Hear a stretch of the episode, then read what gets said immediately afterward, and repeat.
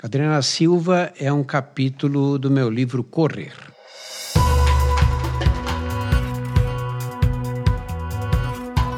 Olá, eu sou Drauzio Varela e aqui você vai ouvir outras histórias.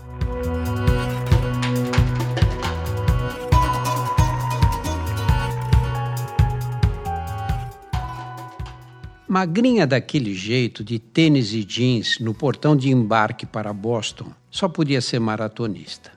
De elite, porque o rapaz forte ao lado dela parecia ser treinador. Quando me aproximei, as suspeitas se confirmaram. Era Adriana Aparecida da Silva, recordista brasileira e pan-americana da maratona feminina. Adriana tem um olhar doce, encantador, sorriso aberto e modos de moça recatada do interior. As glórias nas pistas não lhe roubaram a simplicidade e a parcimônia ao falar de si. Nasceu em Cruzeiro, no meio do caminho entre São Paulo e Rio de Janeiro, em 1981.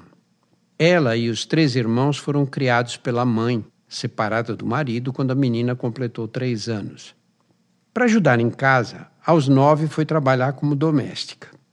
O que ganhavam mal dava para as necessidades básicas. A casa em que moravam era tão precária que nas noites de chuva a mãe cobria os filhos com um plástico, única maneira de protegê-los das goteiras. Ainda pequena, por brincadeira, Adriana começou a correr na equipe Papaléguas, que treinava crianças da cidade. Ao completar 12 anos, foi convidada para disputar uma corrida de 5 quilômetros na vizinha Jacareí. Era a primeira vez que saía dos limites de cruzeiro. Nem tênis tinha, correu com um sapato de couro. Sem entender direito o que se passava, subiu ao pódio para receber a medalha do primeiro lugar e o prêmio em dinheiro. De volta para a cidade natal, correu ao encontro da mãe. Vamos para o supermercado. Nesse dia, realizou o sonho de ver um carrinho cheio de mantimentos. Diante dele, compenetrada, prometeu: Não vai faltar mais nada para a senhora. Serei atleta profissional. Abandonou o emprego e se dedicou de corpo e alma a Papaléguas. Em pouco tempo já recebia 300 reais de ajuda de custo num programa da prefeitura, além dos prêmios das corridas que vencia. Permaneceu em Cruzeiro até completar 23 anos, quando foi a terceira colocada na São Silvestre, performance que lhe permitiu subir ao pódio e a transformou em corredora de elite. No mesmo ano, chegou em terceiro lugar também na meia maratona do Rio de Janeiro. Ainda em 2004, cumpriu a promessa feita à mãe. Comprou-lhe uma casa com dois quartos, sala e um quintal grande com duas laranjeiras uma mangueira e um pé de caju. No ano seguinte, viveria os momentos mais incertos da carreira, consequência de um estiramento no tendão de Aquiles que se agravou nas sucessivas provas que disputava. A cirurgia para reparar o tendão afastou-a das pistas por seis meses, período em que perdeu a verba de patrocínio. Dos três mil reais que ganhava, passou a viver com 400 medicada com antidepressivo, achou que a carreira havia chegado ao fim. E talvez fosse verdade se não tivesse conhecido Cláudio Castilho, o treinador que estava com ela à espera do avião para Boston quando os conheci, quatro dias antes da maratona de 2014. Contratada pelo Clube Pinheiros em 2007, ficava 15 dias num alojamento com outros atletas e o resto do mês com a família em Cruzeiro. O ano de 2009 foi decisivo. Cláudio sugeriu que ela se tornasse maratonista e se preparasse para disputar a classificação para o Mundial de Atletismo, que seria realizado no mês de agosto em Berlim. Para tanto, era preciso completar uma prova de 42 quilômetros em tempo abaixo da linha de corte, 2 horas e 43. A oportunidade se apresentou na Maratona de Florianópolis, em abril. Foi a primeira colocada num tempo de 2 horas e 41, que lhe garantiu o direito a disputar o Mundial e a fez chorar como nos tempos de criança. Em 2011, aconteceram os Jogos Pan-Americanos de Guadalajara, cidade a 1.550 metros de altitude, no México, país de origem da favorita da prova, Madaí Pérez. Na fase de preparação, Adriana passou um mês em Paipa, na Colômbia, num centro de treinamento situado a 2.600 metros de altitude. Na prova, largou em quarto lugar, posição que manteve até o quilômetro 12, quando passou pela terceira colocada mais de dois minutos atrás de Madaí Pérez, que disputava a primeira colocação com a peruana Gladys Terreda. Ao atingir o quilômetro 35, sentiu que tinha forças para acossar as líderes. A peruana ficou para trás. O povo nas ruas incentivava a conterrânea e gritava para a brasileira: despacio, despacito, ou seja, devagar, devagarinho. No quilômetro 38, Adriana foi para cima da mexicana, desgastada pelo calor e pela disputa aguerrida com a representante do Peru. Assim que assumiu a primeira posição, a torcida virou a seu favor. Gritava seu nome e a aplaudia, estímulos que a ajudaram a suportar as dores cada vez mais fortes nas pernas e na região lombar e as náuseas dos últimos cinco quilômetros. Nos mil metros finais, o mundo escureceu por alguns segundos apagão que já tirou de combate corredores renomados a poucos metros da chegada. Sem enxergar, orientando-se pelas vozes da torcida, resistiu no mesmo passo. Quando faltavam 500 metros, ouviu o grito do treinador: Vai dar recorde! De fato, Adriana completou a prova no tempo de 2 horas, 36 minutos e 37 segundos quase um minuto de vantagem em relação ao recorde pan-americano anterior. Chegou ao fim da prova sem noção de tempo. Só entendeu que havia quebrado a marca pan-americana quando voltou à Vila Olímpica e viu o Facebook.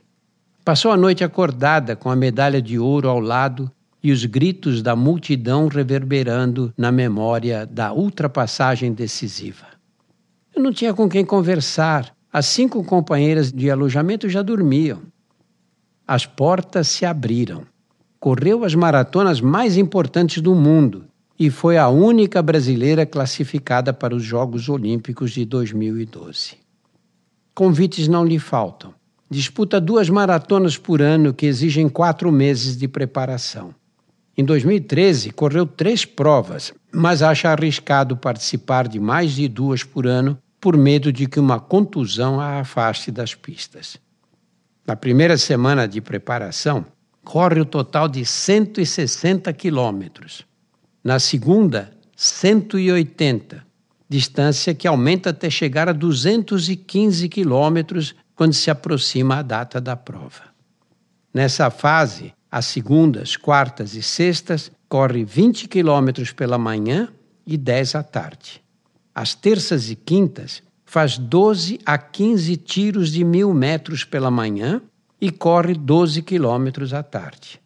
Aos sábados faz os longos, que começam com 25 quilômetros, com o objetivo de chegar a 38 nas proximidades da competição.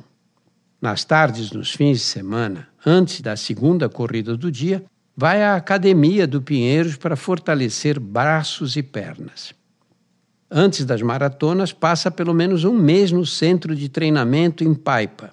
No primeiro dia, corre duas horas, tempo que vai aumentando gradativamente até atingir três horas, nas quais percorre 40 quilômetros. É a fase de que mais gosta.